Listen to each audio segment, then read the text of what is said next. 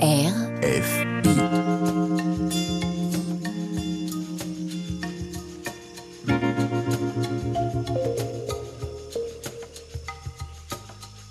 C'est pas du vent. Le magazine de l'environnement sur RFI. Anne-Cécile Bras. Bonjour, à l'heure où l'habitabilité de la planète se rétrécit, nous devons décloisonner nos pensées, développer notre imaginaire, comprendre comment nous en sommes arrivés là pour déchirer la page sombre qui s'annonce et imaginer des avenirs désirables. Il faut lire, lire les scientifiques bien sûr pour comprendre l'état du monde, mais aussi les historiens, les philosophes, les anthropologues, lire pour comprendre le monde dans sa diversité, façonné par les interactions entre les humains et l'ensemble des vivants, lire pour prendre conscience que la manière d'habiter cette planète ne se résume pas à la modernité industrielle imposée depuis plusieurs siècles par une petite partie de l'humanité essentiellement blanche, masculine et occidentale.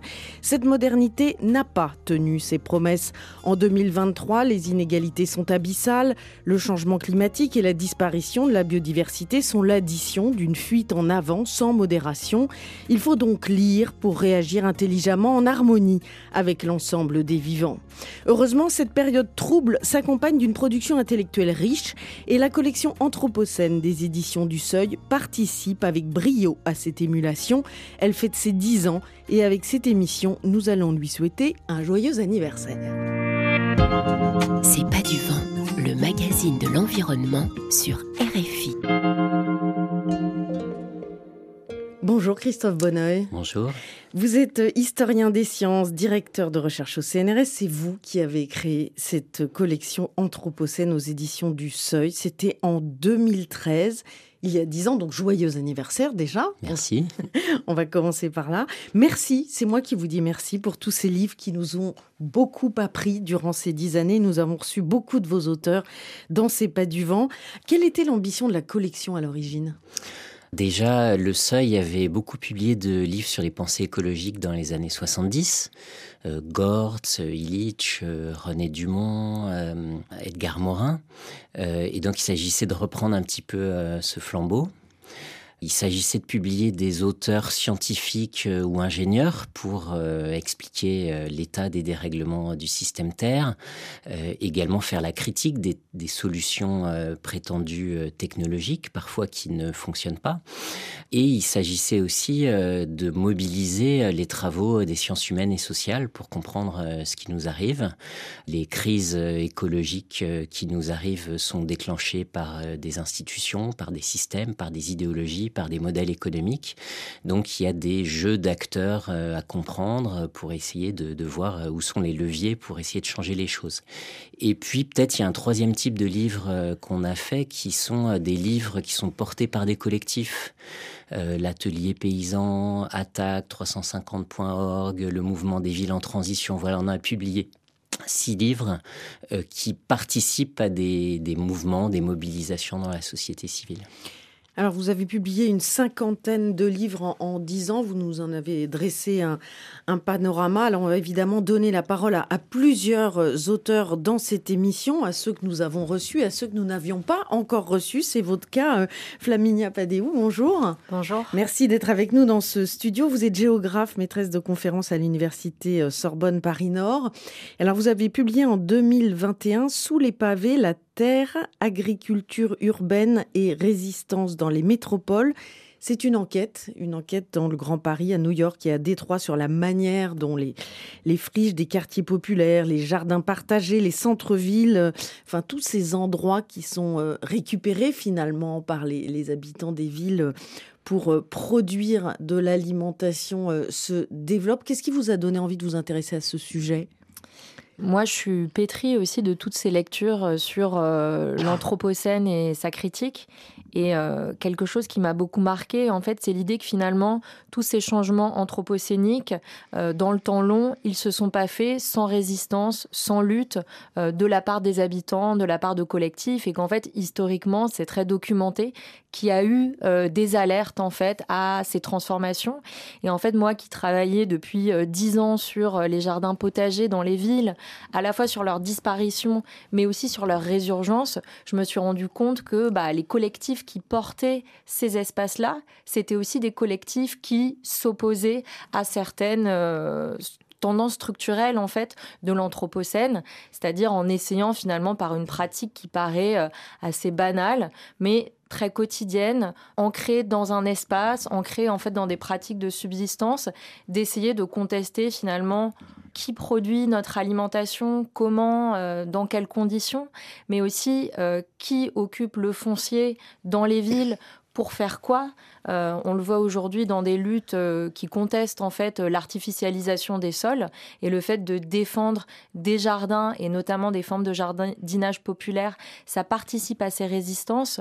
Ce que je trouve important en fait, c'est euh, dans l'approche la, critique de l'anthropocène, c'est à la fois montrer ce jeu d'acteurs qui participent à l'emprise, à l'accaparement des terres, à la modernité industrielle, à la destruction de la planète. Donc finalement les acteurs dominants.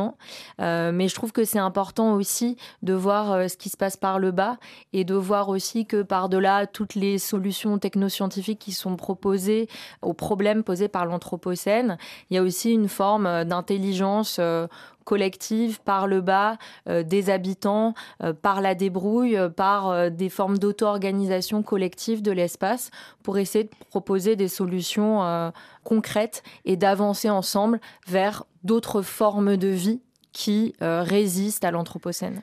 Alors je le disais, vous avez fait une enquête euh, dans le Grand Paris, à New York, à Détroit, mais c'est aussi un phénomène que l'on voit dans les pays du Sud.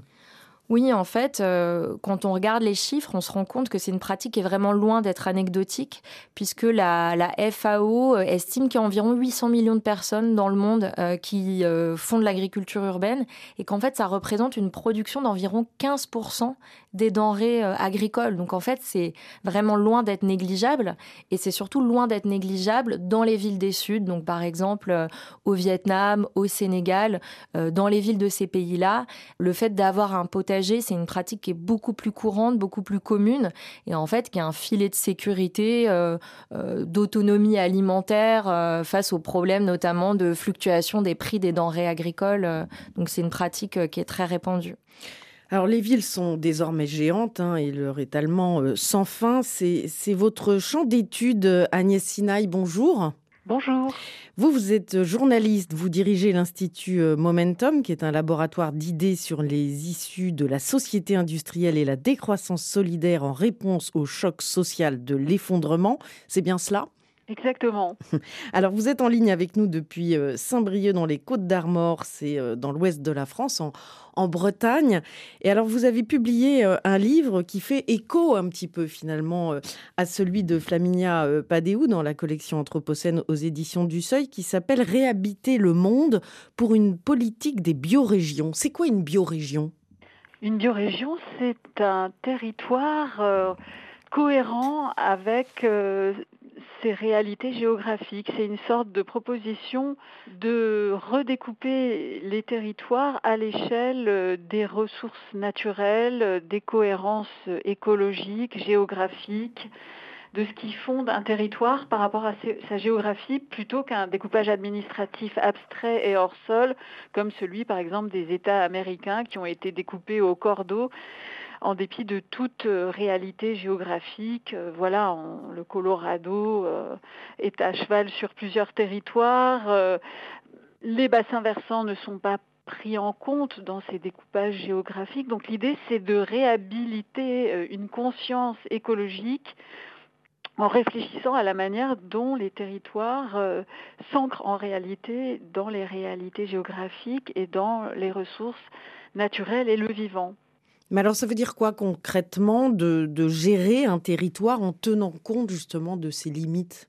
Concrètement, c'est de s'interroger de manière démocratique, en, revivifiant d'ailleurs une forme de démocratie locale à l'échelle des bassins versants et des municipalités, autour de la question de comment prendre soin des ressources en présence et comment ce soin va être la base de toute politique territoriale, ce soin est aussi cette remise en proportion, par exemple, entre la taille des villes et leur arrière-pays euh, ruraux, ou même à l'échelle plus globale, comment atténuer l'empreinte écologique des métropoles occidentales, par exemple, euh, sur les circuits d'importation et de mondialisation de, ressources prélevées euh, dans des pays du Sud qui alimentent l'explosion euh, métropolitaine et la mobilité et le productivisme de manière générale des sociétés industrielles riches euh, du Nord. Donc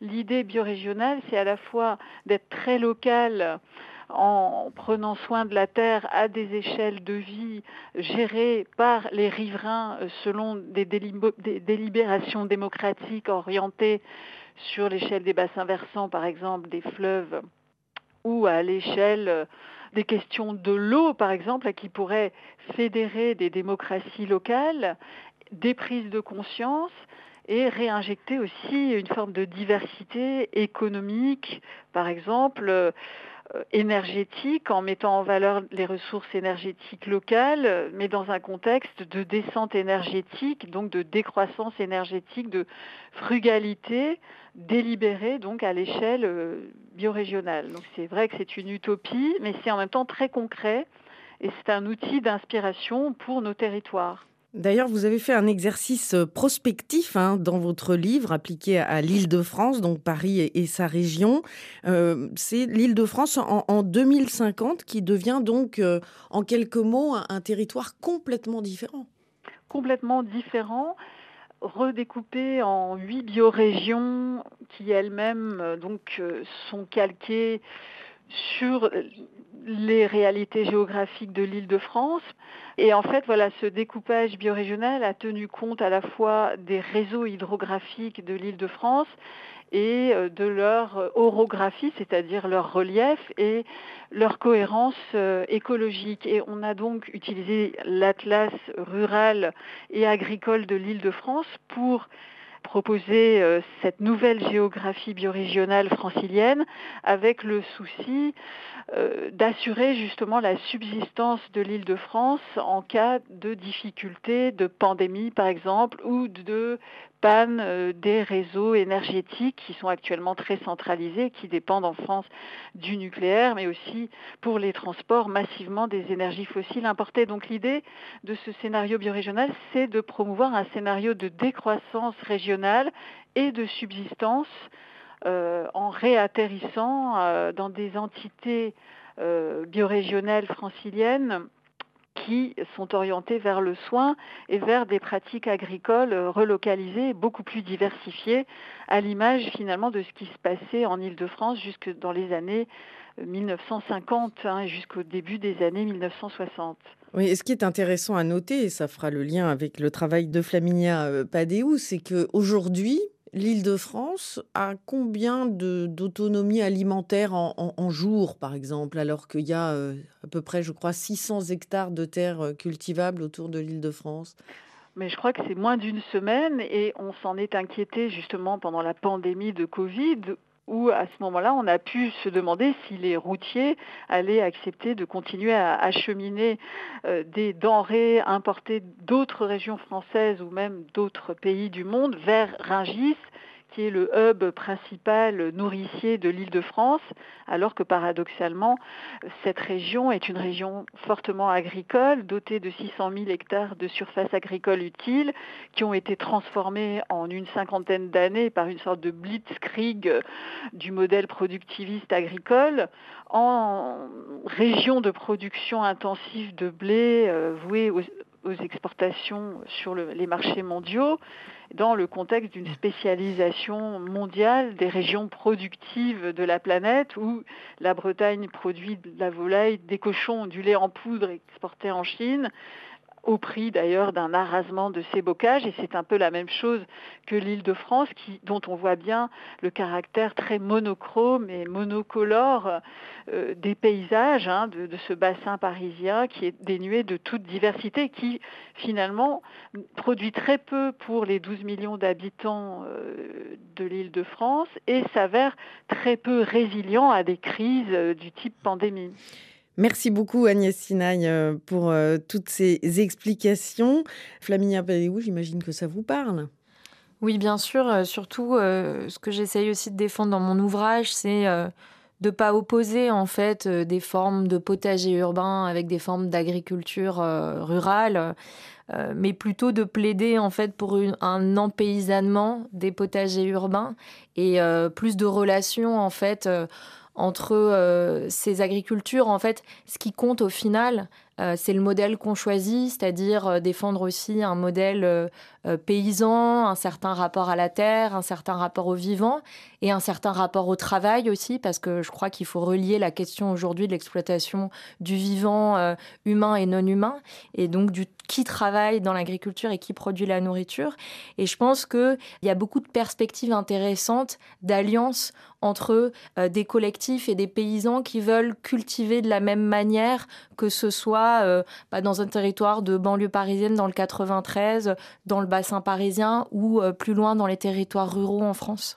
Ça veut dire, Christophe Bonneuil, repenser l'écosystème dans lequel on, on vit, l'interroger? Oui, je crois qu'on a vraiment une culture depuis cinq siècles de spécialisation des territoires, de monoculture, euh, qui a impliqué de pouvoir transporter des marchandises à très grande distance sur toute la planète. C'était possible avec de l'énergie fossile euh, pas chère.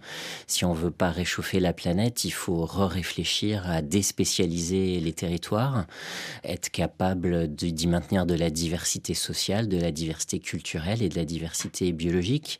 Euh, et donc ça, ça pose toute cette question de la séparation euh, métropole, euh, territoires euh, ruraux qui sont devenus spécialisés dans l'exportation de biomasse pour le reste du monde.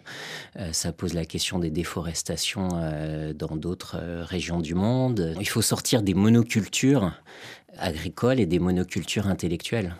La collection Anthropocène des éditions du Seuil fête ses 10 ans, 10 années de production intellectuelle pour nous aider à mieux comprendre le monde dans lequel nous vivons et par exemple le concept d'écologie décoloniale qui lui aussi a fait couler beaucoup d'encre. Nous en parlons avec son auteur Malcolm Ferdinand juste après ce moment de bonne humeur que nous propose la cubaine d'Anaïs Suarez, Integridad, dans ses pas du vent évidemment.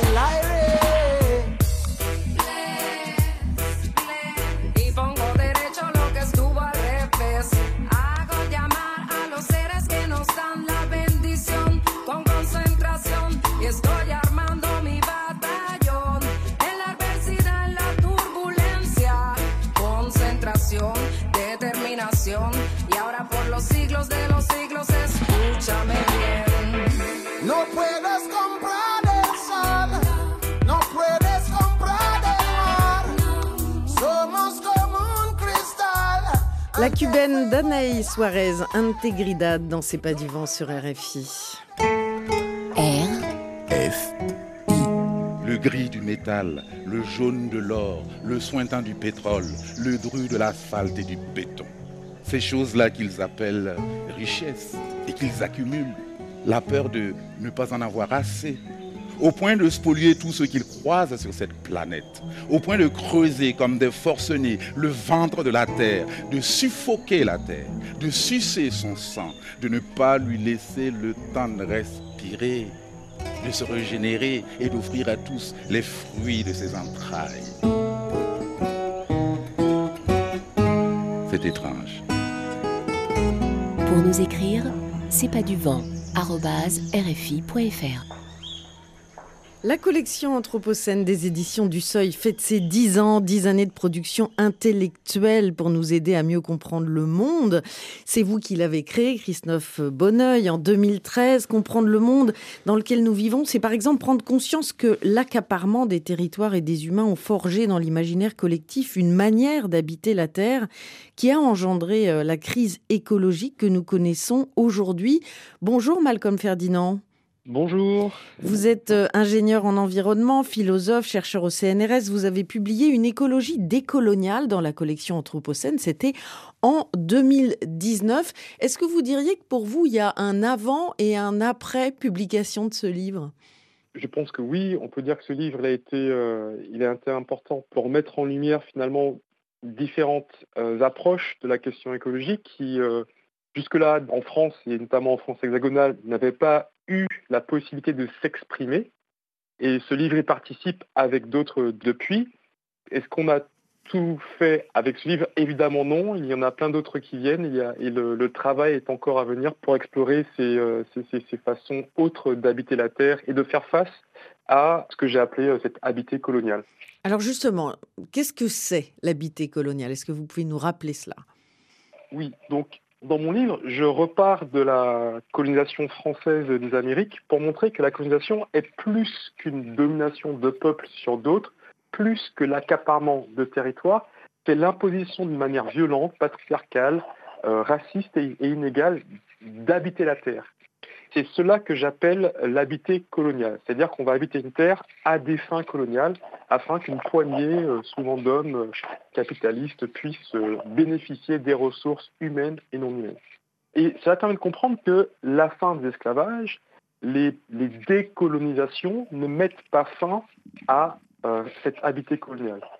Au contraire, parfois, ces décolonisations ont été obtenues à condition de maintenir une approche très euh, extractiviste euh, et encore inégale euh, des territoires, que l'on soit en Afrique, en, Asie ou que l'on soit en Martinique et en Guadeloupe.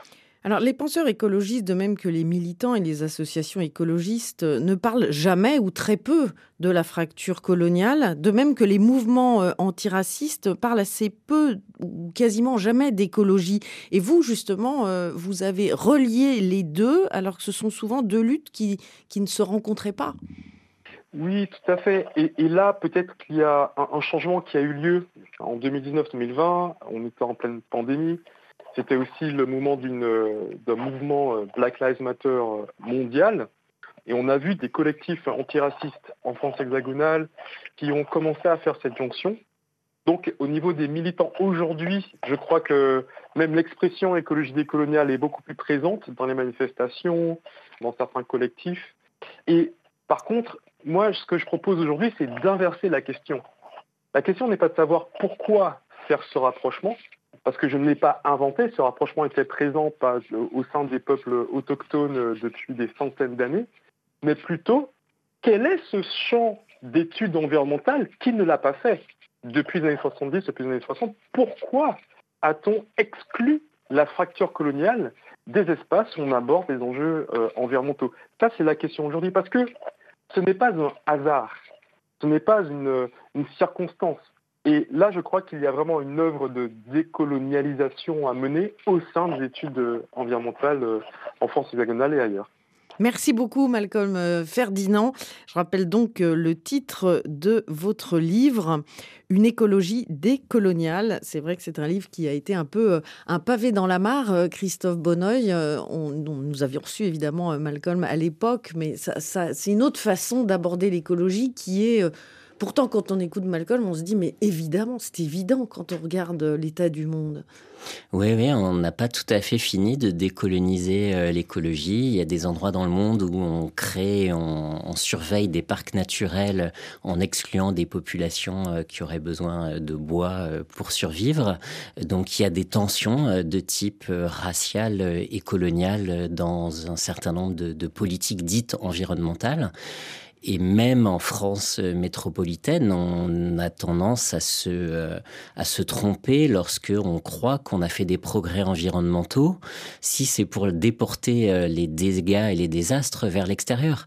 C'est-à-dire, on, a interdit un certain nombre de pesticides en France. Je prends cet exemple parce que justement, euh, Malcolm a travaillé sur le chlordécone, mais ils étaient maintenus autorisés outre-mer. Mais des pesticides interdits sont utilisés dans des pays du Sud. On a l'impression d'avoir beaucoup moins de pollution euh, euh, au charbon, euh, le dioxyde de soufre, etc. Depuis 40 ans en France, on a fait des progrès, mais on n'a jamais consommé autant de charbon dans le monde qu'aujourd'hui. Et toute une partie des produits que nous achetons sont produits en Asie à base d'énergie fossile, charbon. Et donc, il faut faire très attention dans nos positions privilégiées, à nous imaginer qu'on est en train de faire des progrès environnementaux, qu'on prend conscience, dès qu'on regarde euh, le reste du monde, dès qu'on regarde les inégalités environnementales et sociales et les injustices euh, environnementales qui se jouent, ça change complètement euh, le regard. Donc on peut plus faire d'écologie aujourd'hui sans prendre en compte les questions de domination sociale, raciale et de genre. Et d'ailleurs, euh, la révolte gronde, j'ai envie de dire. Hein. Voilà, heureusement, euh, les sociétés s'organisent de plus en plus euh, pour bah, témoigner de leur réticence à ce, modèle. Et votre collection Anthropocène a mis sur le devant de la scène un, un concept qui montre bien cela. C'est le concept d'écocide. Vous l'avez mis sur la table, j'ai envie de dire, dès 2016, avec le livre de la juriste en droit international Valérie Cabanès un livre intitulé Un nouveau droit pour la terre pour en finir avec l'écocide. Et nous l'avions reçu euh, dans C'est pas du vent, on l'écoute. Écocide, euh, donc étymologiquement, veut dire euh, le fait de détruire la maison. Oikos, la maison, oxydérer, tuer. Notre maison commune, la terre. Effectivement, nous croyons sincèrement que le fait de dépasser tel que nous le faisons aujourd'hui, de nombreuses limites planétaires, c'est-à-dire des seuils au-delà desquels la vie n'arrive plus à se régénérer. Euh, on parle de changement climatique, mais on parle d'érosion de la biodiversité, de l'acidification de l'océan, etc. Tous ces seuils qui aujourd'hui euh, sont euh, reconnus par les Nations Unies devraient être reconnus comme des normes internationales, de façon à pouvoir protéger l'habitabilité de la Terre, protéger la sûreté de la planète pour tous et enfreindre finalement ces seuils tels que le font aujourd'hui euh, l'industrie agrochimique, tels que le font euh, euh, l'industrie de, des combustibles fossiles, tels que même l'énergie nucléaire en tant que telle puisse constituer une menace à la pérennité de l'habitabilité de la Terre. Il faut absolument donc que on sorte une vision anthropocentrée du droit où on puisse protéger notre environnement global de façon à protéger l'humanité. Et là, on parle de mobilisation citoyenne. Je pense que le travail que mènent de nombreuses ONG, de nombreux réseaux, et aussi les plaintes qui sont portées à travers le monde. Je pense par exemple à des plaintes qui ont été portées à la Cour pénale internationale pour la pollution pendant 26 ans de l'Équateur par Texaco Chevron avec du pétrole, ou des plaintes liées à l'accaparement de terre au Cambodge. La procureure de la Cour pénale internationale est submergée par ces plaintes qui ne rentraient pas jusqu'à présent dans le cadre du statut de la Cour pénale internationale, et elle vient d'élargir son interprétation des textes et de considérer comme crime contre l'humanité les ravages écologiques, l'exploitation illicite de ressources naturelles ou l'expropriation illicite de terrain. Et là, ça a été pour nous une immense victoire parce que effectivement, enfin, depuis 50 ans, depuis l'usage de l'agent orange au Vietnam par les Américains, nous demandions que les crimes contre l'environnement en temps de paix soient reconnus. C'est ce qu'elle est en train de faire. Mais ce que nous souhaitons, c'est que ça aille plus loin. C'est-à-dire que si l'on cherche en permanence euh, à reconnaître un préjudice écologique au regard des conséquences sur les humains aujourd'hui vivants, on ne protège pas euh, les générations Donc, futures. L'idée, ça serait de reconnaître le préjudice de façon plus large, pas que sur les humains, mais Voilà. sur l'ensemble du vivant. Exactement, le préjudice sur l'ensemble du vivant pour protéger l'humanité, et c'est effectivement le crime d'écocide qui peut euh, le faire. Christophe Bonneuil, euh, L'écocide par Valérie Cavanès, c'était donc euh, l'objet d'un livre publié dans votre collection euh, dès 2016. C'était extrêmement novateur hein, à l'époque et depuis, cette notion d'écocide s'est répandue là aussi dans le monde? Oui, alors c'est vrai que c'est un pari de la collection euh, depuis le début. On a introduit dans l'espace public et dans le champ intellectuel des termes euh, un peu obscurs, euh, un peu nouveaux. Ça a été anthropocène, ça a été la notion des low-tech, ça a été la question de l'effondrement et ce champ qui s'est appelé la collapsologie. Ça a été l'idée, le, terme de crime climatique, l'idée aussi de reprendre la Terre, c'est-à-dire que les questions écologiques, c'est pas juste des questions abstraites avec des grands chiffres planétaires, c'est de regarder concrètement euh, qui possède la Terre pour en faire quoi. Donc voilà, on a fait ce pari euh, d'introduire toute une série de nouveaux euh, concepts et le concept d'écocide est très très important. Alors effectivement, Valérie Cabanès en parlait, ça date de l'utilisation de l'agent orange pendant la guerre du Vietnam. Donc c'était utilisé comme défoliant pour déforester, pour mieux pouvoir surveiller les troupes ennemies par avion. Et donc on voit bien que ça ne se présente pas au départ comme une, euh, c'est pas pareil qu'un bombardement. Ça paraît beaucoup plus bénin. Mais cette façon de détruire les milieux pour gagner une guerre euh, a des effets de destruction des conditions de vie d'une société, d'un peuple. Et donc l'écocide, c'est ça, c'est euh, l'utilisation de la dégradation des milieux avec pour conséquence euh, d'handicaper très profondément une culture, un peuple, euh, d'où cette expression euh, écocide qui dérive de génocide. Effondrement, low-tech, vous en parliez à l'instant. Voilà des mots, des concepts qui ont émergé dans cette collection Anthropocène aux éditions du Seuil qui fête aujourd'hui ses 20 ans. Nous allons y revenir dans un instant, mais tout d'abord place au formidable groupe sénégalais Orchestra Baobab sur RFI.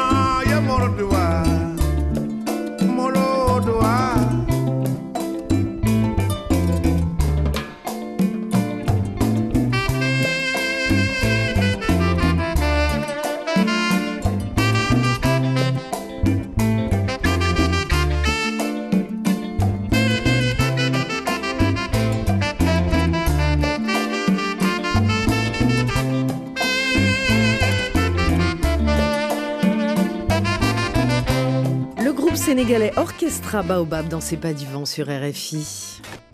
C'est pas du vent sur RFI. Il faut qu'on se réveille. On est au bord du précipice et ça, il faut bien qu'on se le mette dans le tronc. Pour nous écrire, c'est pas du vent rfi.fr. Le capital, c'est fou.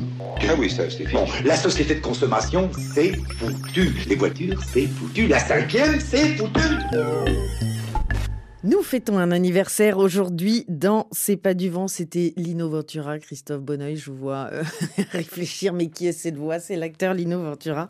Il y a des livres qui sortent, il y a des réflexions qui euh, voilà, se développent et une façon de regarder le monde qui est en train de changer, pas assez vite évidemment, mais qui évolue tout de même.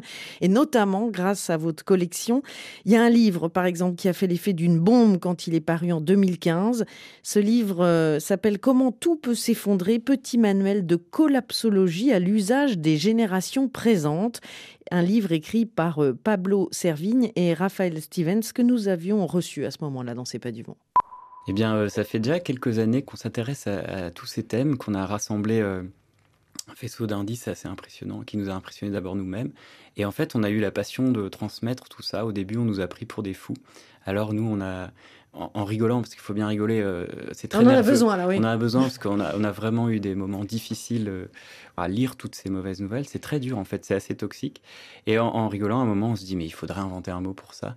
Et euh, la collapsologie est venue, comme on l'a défini au début en, rigolant, un peu dans l'autodérision, et puis c'est resté, parce qu'en fait, ça montre bien qu'il y a un manque, il manque une science de l'effondrement de notre civilisation actuelle aujourd'hui. Souvent, ça vient les l'anglais? Alors collapse, oui, c'est en anglais, mais en latin collapsus aussi, ça existe. Mmh. Donc c'était, nous on voulait, on voulait créer une science transdisciplinaire, on voulait euh, euh, sautiller d'une discipline à l'autre et en même temps analyser ce qui nous arrive aujourd'hui. Mmh. Je ne sais pas si c'est très bon signe de savoir qu'aujourd'hui, en 2016, enfin je ne sais pas quand est-ce que vous avez créé le mot, mais 2015, euh, désormais il existe une science de l'effondrement. Moi, je trouve. Enfin, oui, je, mais ne sais pas si, une science existe à l'heure actuelle, mais c'est vrai qu'il y, y, a beaucoup de monde qui montre de l'intérêt pour le sujet, et ça, mm. effectivement, c'est assez rassurant. Euh, dans le sens où ben, il vaut mieux rester lucide euh, face à la situation pour euh, effectivement en, atténuer les, effets les plus néfastes. Parce que si on se voile la face, évidemment, on ne pourra pas euh, savoir exactement d'où les conséquences les plus difficiles peuvent venir. Voilà, c'est une attitude de lucidité. On n'est ni dans l'optimisme ni dans le pessimisme. Et ce qui est, ce qui est important de dire, nous, on n'a rien inventé, on a synthétisé des centaines d'articles scientifiques qui paraissent depuis 3, 4, 5 ans, 6 ans. On en a euh, plus de 3000 euh, articles et 300 bouquins. Je pense qu'il y a un décalage entre tout ce qui sort, toutes les, études qui sortent chez les scientifiques, ce que savent les scientifiques, et ce que c'est le grand public. Nous, on a voulu vraiment combler ce gap, ce décalage. donc, c'est une sorte de mise à jour de la pensée euh, écologique. Christophe Bonneuil, Pablo Servigne et Raphaël Stevens ont publié euh, d'autres livres hein, euh, depuis, mais à ce moment-là, ça a vraiment été un pavé dans la mare. Oui, oui, c'est vrai que c'était l'époque de Nicolas Hulot. Euh, la COP 21. on est sur le bon chemin. La transition est en route. Il faut faire de l'écologie positive, envoyer des messages encourageants. Et Bigne sort un livre sur la question de l'effondrement qui nous met en face de cette possibilité. Les jeunes ont beaucoup adhéré oui, il y a une euh, génération analyse systémique de l'effondrement il y a une génération de vingtenaires qui a été marquée par ce livre. Ça a été le cas de mon fils, ça a été le cas d'autres euh, d'autres jeunes. Une partie d'entre eux, on les a retrouvés ensuite dans le mouvement climat, dans Extinction Rébellion, et une partie d'entre eux se sont engagés euh, pour la cause de l'écologie, ce qui est très bien. Donc ça a été un livre déclencheur. Alors je tiens à préciser quand même que Pablo Servigne et Raphaël Stevens ont publié un autre livre qui s'appelle Une autre fin du monde est possible. Euh, l'autre loi de la jungle aussi, c'était très intéressant euh, pour expliquer euh, que voilà la, loi de la jungle, c'est pas seulement la loi du plus fort, c'est aussi la loi de la solidarité. Et donc c'est cette façon de, penser le monde qui est nécessaire aujourd'hui dans sa complexité. Ce qui est intéressant dans leur travail, c'est la dimension systémique. C'est-à-dire que parfois, quand on parle des enjeux écologiques, on parle d'agriculture d'un côté, d'énergie de l'autre, euh, de, perte de biodiversité. Enfin, on, sépare un peu le climat, etc. Alors que là, il y a une vision vraiment globale de la problématique. Oui, il y a eu vraiment une émergence de la pensée complexe depuis les années 70 euh, et on s'est mis euh, depuis les années 2000 à appliquer la pensée complexe au fonctionnement du système Terre. La notion de système Terre, ça renvoie à l'idée que euh, la cryosphère, la neige, euh, se connecte euh, à l'hydrosphère, à l'atmosphère, et qu'on a comme ça des vastes interactions euh, à distance euh, qui font que on est sur un, on habite sur une petite planète euh, qui est fragile, qui a ses limites, qui peut basculer. et ce livre finalement sort à un moment où il y avait peut-être un peu trop de satisfaction dans l'espace public français. On croyait qu'on était sur la bonne route. Bon, ben on s'aperçoit que on n'a jamais brûlé autant de charbon que l'année dernière, que les 1,5 de réchauffement globaux sont en train d'être atteints, et que donc il faut surtout pas être dans l'autosatisfaction et il faut continuer à se remettre en question. Et il faut euh, trouver des solutions, hein, donner des pistes. Euh, c'est aussi euh, l'un des objectifs de, de cette émission. un an plus tôt, avait sorti un autre livre publié par l'ingénieur Philippe Biwix, que nous avons reçu de nombreuses fois dans cette émission, qui alertait sur les limites justement du modèle industriel actuel en publiant L'âge des low-tech vers une civilisation techniquement soutenable. C'était en 2014, on l'écoute. En 1948, on a deux lanceurs d'alerte écologistes. Alors évidemment, on n'utilisait pas ces mots-là euh, encore, mais William Vogt, qui était un féru d'ornithologie, qui sort un livre qui s'appelle euh, Road to Survival, et puis un, autre monsieur qui s'appelle Fairfield Osborne, qui lui est, président de la New York Zoological Society, et lui va écrire euh, Our Plundered Planet, la planète au pillage. Et donc les deux livres sortent en même temps, en 1948, et ont tous les deux la même thèse, et cette thèse, c'est de dire qu'on consomme de plus en plus de ressources et puis qu'on est de plus en plus nombreux. Et évidemment, en 1948, on est en plein milieu ou au tout début de la, grande transition démographique, et donc avec une, une croissance très forte de la population mondiale. Et en fait, du coup, la conjonction de l'augmentation de, de, la population terrienne et de l'augmentation par personne de la consommation de ressources bah, va nous mener en fait à cogner les limites planétaires et on risque d'aller vers euh, effectivement une planète euh, pillée, sans ressources, et puis peut-être des grandes famines à venir, etc. Et en fait, très très vite, euh, au tout début des années 50, eh bien, vous allez avoir des gens qui, eux, sont plutôt issus des sciences sociales, hein, plutôt des économistes, des futurologues. Hein. et, et, donc ces gens-là vont très vite dire ben non, il n'y a pas du tout de problème. En fait, il y a une erreur fondamentale, c'est de négliger euh, la composante du progrès technologique. Et que on, a cette inquiétude de la pénurie, mais il n'y a jamais eu pénurie parce que le progrès technologique a permis de repousser en permanence les limites, et ça va continuer comme ça.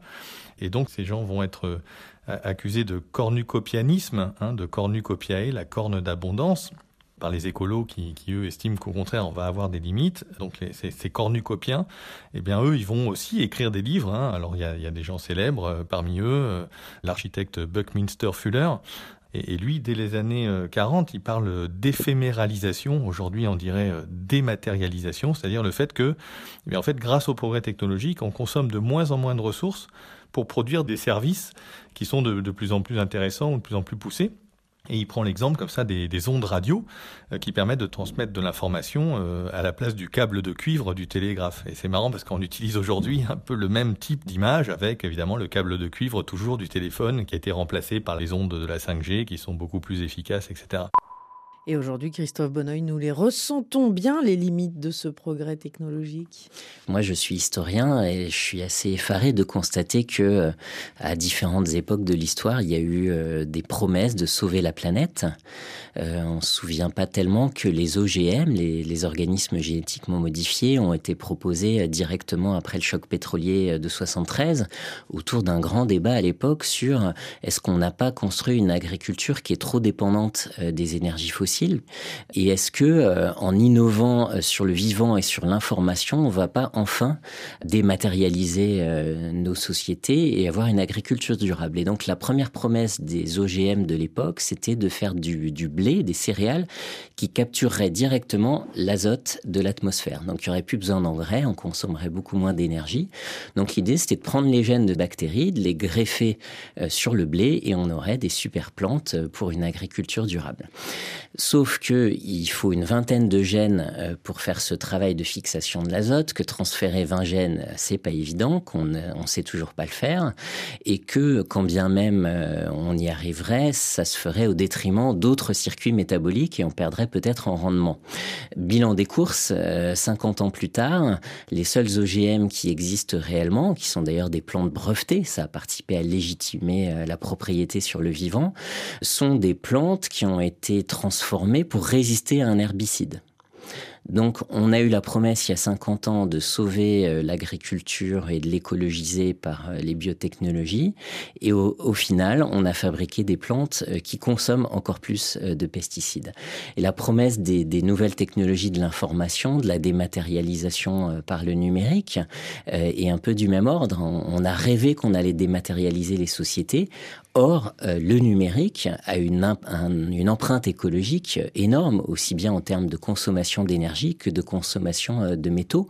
Et mm. c'est peut-être un des problèmes de la définition scientifique de l'Anthropocène et de la notion des, des neuf euh, frontières, où on a défini des grands paramètres pour mesurer l'évolution de la planète.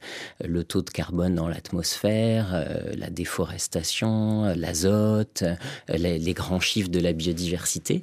En fait, il y a des centaines de milliers de sites miniers d'extraction euh, minière, ancienne ou encore euh, en activité, euh, qui produisent des pollutions et des dégâts dits locaux. Mais à partir du moment où il y en a des centaines de milliers, est-ce que ce n'est pas un problème planétaire? Est-ce qu'on ne devrait pas considérer les pollutions minières au même titre euh, qu'on a des indicateurs globaux euh, de la température globale ou de la biodiversité. À l'écoute de l'émission d'hier que je vous invite à écouter si vous ne l'avez pas encore fait, euh, la réponse est clairement oui. On arrive à la fin de cette émission, Christophe Bonneuil. Donc, je l'ai dit pendant toute l'émission, la collection s'appelait Anthropocène. Mais pour ces dix ans, elle change de nom. Elle va s'appeler Écocène. Qu'est-ce que ça veut dire? Oui, alors il y a eu beaucoup de, critiques de l'appellation euh, anthropocène. Ça a été jugé comme trop indifférencié, comme si c'était toute l'espèce humaine euh, qui serait responsable. Donc euh, en faisant ça, on oublie justement les injustices sociales, raciales et, de genre. Tout le monde n'est pas responsable de la même façon, tout le monde n'est pas affecté de la même façon. On peut plus penser l'écologie sans ces inégalités. Donc ça, c'est un premier point qui nous invite à dépasser le terme d'anthropocène, même si l'idée euh, forte euh, qui, qui avait dans l'Anthropocène, c'est l'idée que ce qu'on croit être une crise écologique est en fait quelque chose de beaucoup plus grave, qui est aussi un basculement géologique. C'est-à-dire on change d'époque, on sort de l'Holocène. Ce point-là reste essentiel.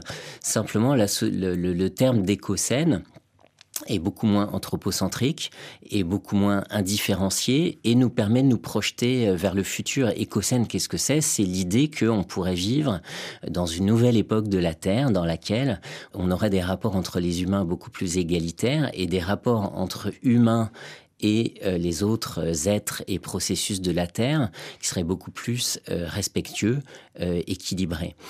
c'est un, petit peu comme un, rêve utopique. Les, les, communistes ont rêvé d'un avenir radieux au, 20, au 21e siècle ou au 22e siècle lorsqu'ils écrivaient au 19e siècle. Malheureusement, il y a eu un échec historique du communisme au 20e siècle, mais ça ne doit pas nous empêcher de continuer à imaginer des avenirs émancipés égalitaires.